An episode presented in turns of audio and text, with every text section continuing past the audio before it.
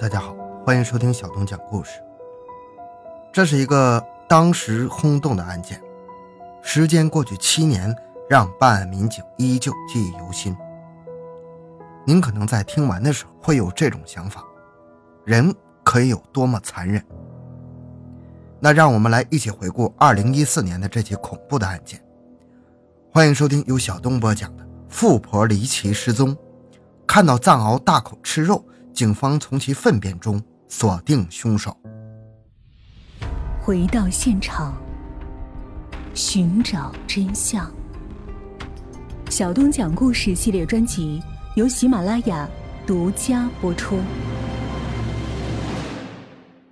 二零一四年十一月二十七日，四川省什邡市的一处山庄内，老板李真旭正在给藏獒喂食。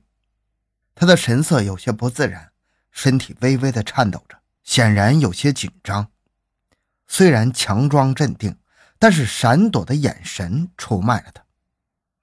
他不时的望望四周，确定没有人之后，将桶中的食物喂给了藏獒。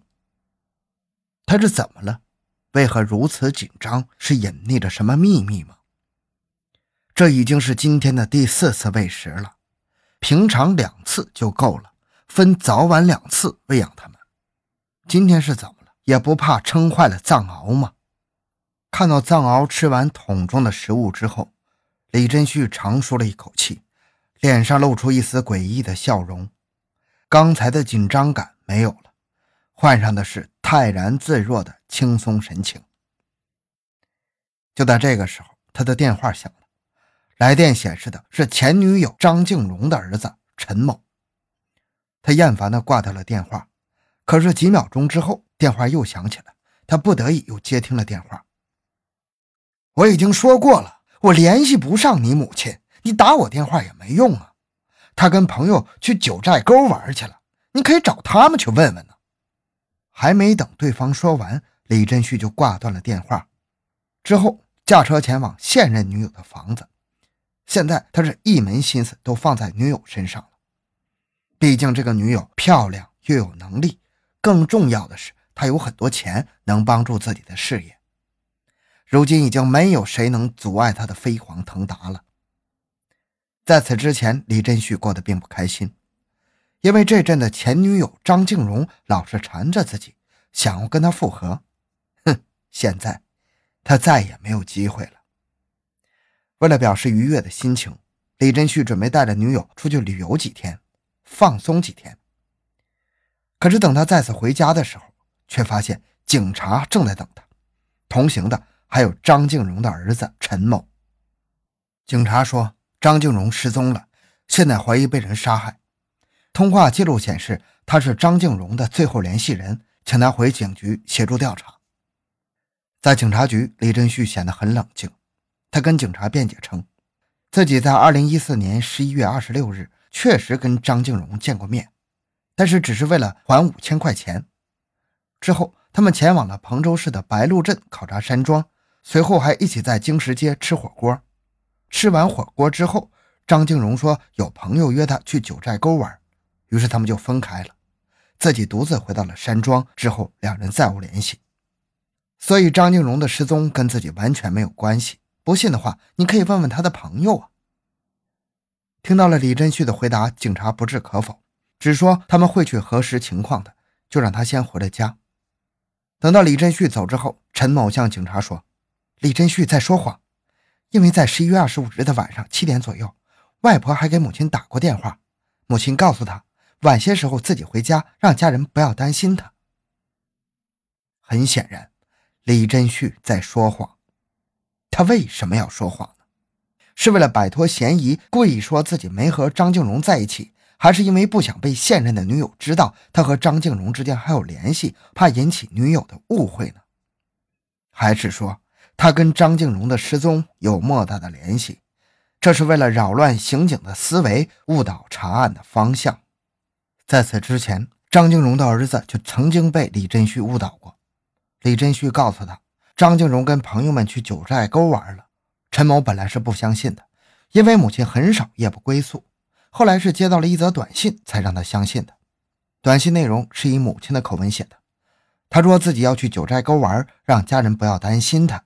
后来，陈某还在十点左右的时候打电话给了母亲，但是电话显示关机。他以为是母亲的手机没电了，所以并没在意。可是三天后，他发现母亲还没有回家，也联系不上，心中开始有了隐隐的不安。陈某本以为是母亲玩得太开心而忘了跟家人联系，决定再等一天。直到四天之后，母亲还是没有回家，又联系不上。